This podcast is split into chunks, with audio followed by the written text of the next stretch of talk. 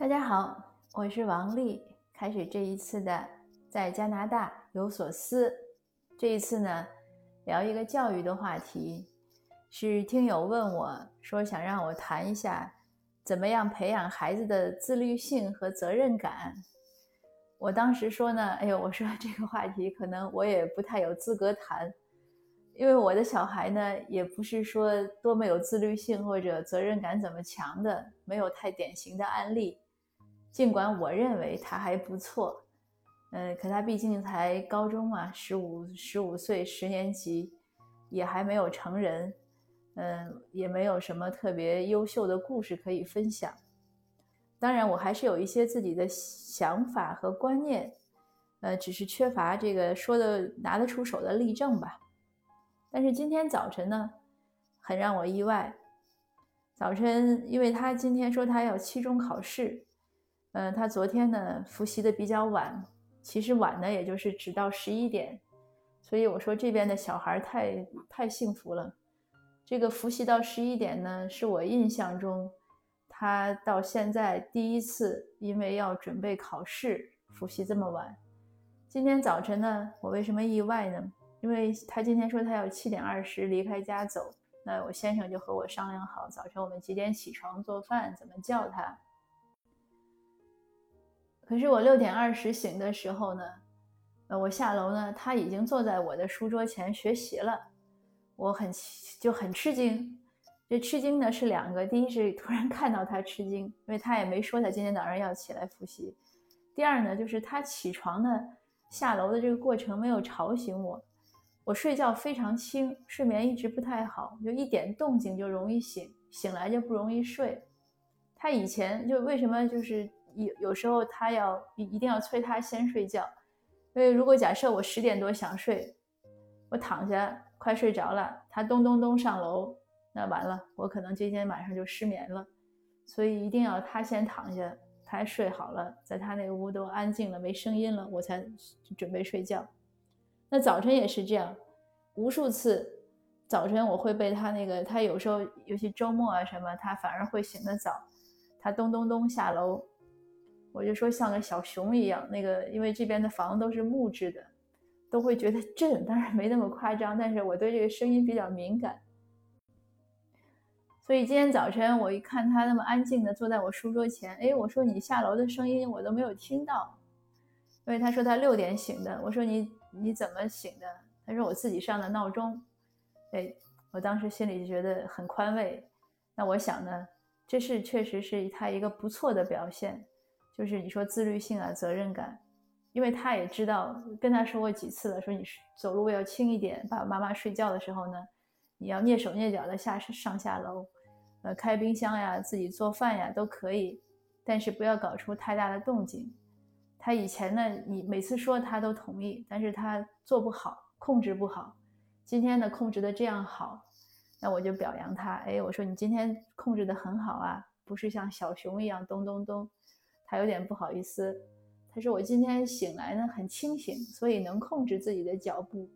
以前呢，我不是不想控制，以前我是没睡醒，嗯，就脚步就重。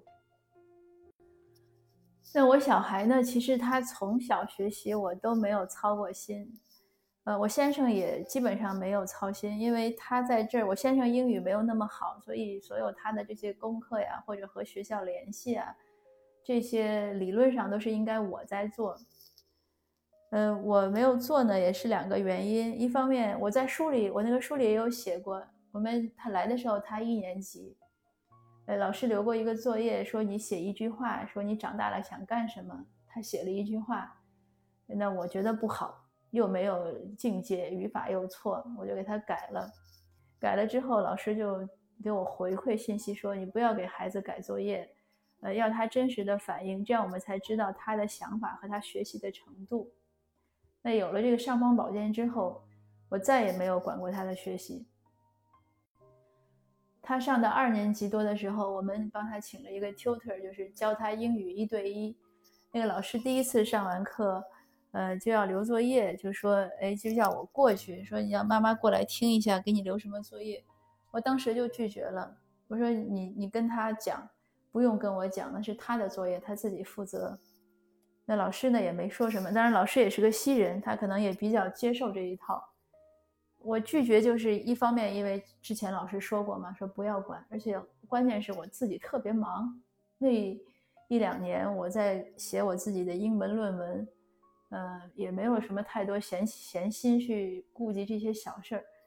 还有呢，就是我确实从心里也是认为，这个事儿是要他自己负责的。就像我不赞同那些家长呀、祖父母追着孩子喂饭一样，追着孩子让孩子穿什么衣服。我更不赞同，就是每天我要给给你检查作业，我要帮你查你作业写没写完。呃，你明天带什么东西，我要检查你书包。我觉得这个这样就把孩子养废了。嗯，我非常不赞同这些。你因为养孩子，你就是要培养他自立嘛，你要让他学会这些。他一次不会，他两次不会，他一百次总会会。而我们如果一直照顾他，一直帮他检查这个检查那个，那他可能一辈子都不会。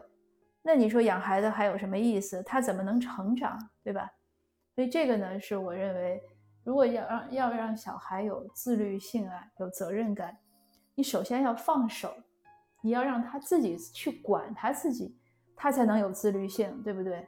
我们如果每天都盯着他管。他怎么可能有呢？你家长已经管他管得够厉害了，他还在去管自己吗？这个不太可能。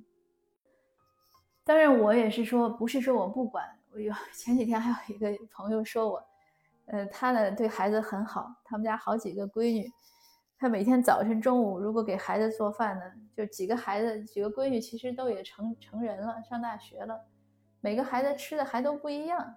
他说：“哎，我今天中午做了三样。”老大吃什么什么，老二吃什么，老三吃什么？哎呦，我说你这也太太夸张了。我说我们家小孩周末到现在，就是从九年级开始，他如果要吃什么，早晨都是让他自己做，我不会做。那这个朋友说呀，说你这个是不是有点不太尽责呀？我说我不觉得，我不觉得我需要照顾他这些事儿，我主要是替他负责励志。我小孩自己也知道，他说妈妈主要负责励志。这当然虽然是开玩笑，可也是这个，就是我觉得你把道理给他讲清楚。呃，尽管我也看过一些公号文章说不要给孩子讲道理，那我都不知道这些作者是怎么想的。因为你要把一些一些他不知道的信息讲给他，一些道理，因为他毕竟小嘛，他见识也有限，逻辑思维能力也有限，有些事儿他不明白，就是或者我们认为他不明白。那我们把我们认为明白的道理讲给他，呃，就是我觉得这是很重要，就是养成一些三观呀。你说责任感，你自律性，你讲给他重要性，嗯，当然不是说讲一遍他就能记住，那就是反复讲，呃，多层次的、多角度的、多方位的、多种方式的，在他不厌倦的情况下，尽量以这个春春这个细雨润润无声的。方式来讲给他，我觉得就可以，这是家长应该做的。嗯，但是具体的这个实实际的操作，你说你给他，呃，什么选课？对，今天还有个听听友问我说，怎么帮孩子选高中的课？我说那孩子其实自己知道他要选什么，这不用你讲的。我们怎么能知道他高中上什么？我们又没在这上过高中。与其我们自己去了解这些。你还不如让他自己去了解，他和同学，他学校都有那个 counselor，就是顾问，他应该是自己能把这些事儿管好。如果什么事儿家长都觉得我们永远比孩子强，我说那不是把孩子养废了吗？嗯，还有另外一点呢，如果说怎么培养孩子自律性和责任感，也很简单，就是言传身教。比如说我这个有好例子，比如说锻炼。我小孩呢体重也超重，其实我们全家体重都超重，我和我先生也是。那我先开始跑步，后来我先生呢也跟上，他也锻炼。呃，今年呢又买了一个跑步机，我每天早晨呢，尤其最近一个月吧，我可以跑五公里。那我先生呢每天现在调整时间，他就晚上在上面也要走那么一个多小时。那你每天这样做，那小孩自然就看在眼里。他你他就会跟上来，他会锻炼，呃，他会控制体重，就是效果好不好不一定，但是他因为你在做嘛。那我印象中，我记忆中，我小的时候，尤其是上小学的时候，早晨睁眼，我肯定我爸爸是在，就是当时住平房，是在院里，他在锻炼，他在做操，呃，同时呢，他在背俄语单词。当当时那几年呢，他在翻译一本俄文的呃物理学的学史，好像是很厚的书。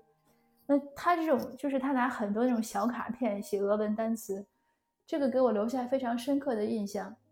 所以到现在，有的听友或者读友说说我勤奋啊，怎么怎么样，我都觉得不是，就是不是我勤奋，是因为我从小就是在这样的环境中长大的。那我妈妈也是，我印象中，就为什么我也不喜欢给孩子做饭？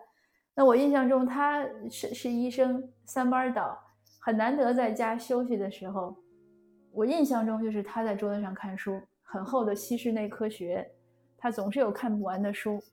嗯，他在学习，那这个印象也给我很深刻。那对我来说呢，就是不断的学习啊，充实自己，这是很正常的事情。那也是听友说说陪读在这儿，呃，觉得挺空虚的，想学习又坚持不了。我说你啊，这个我做个分享，就是想跟他讲，你如果真的坚持不了，太宏大的意义不用想，你就在想，你这就是在给孩子装样子。你怎么也得坚持，你也就装一两年。你等你孩子十二年级上大学了，你回国了也不用装了。但是我相信，只要能装两个月，这个学习这个事儿就会上一个轨道，就不用装了，就是自然而然的一件事情。什么样的教育算最好的教育呢？我的观念是，家长和孩子一起进步，一起成长，在孩子。成年的时候，十八九岁的时候，这十八九年，我们自己也没有虚度，我们也很自律，我们有责任感，我们懂得充实自己，我们懂得进步，我们也懂得享受生活，我们也有一些同理心，能去理解孩子，种种这些吧，我们从孩子身上去学着怎么和人交流沟通，呃，去学着怎么样的维护一种良好的关系。各自相安无事，又互相关心，而不是特别的那种相爱相杀。那这些呢，我们都做好了呢，我相信你的孩子不会差。那这些就是我今天要做的分享，谢谢您的收听，我们下次见。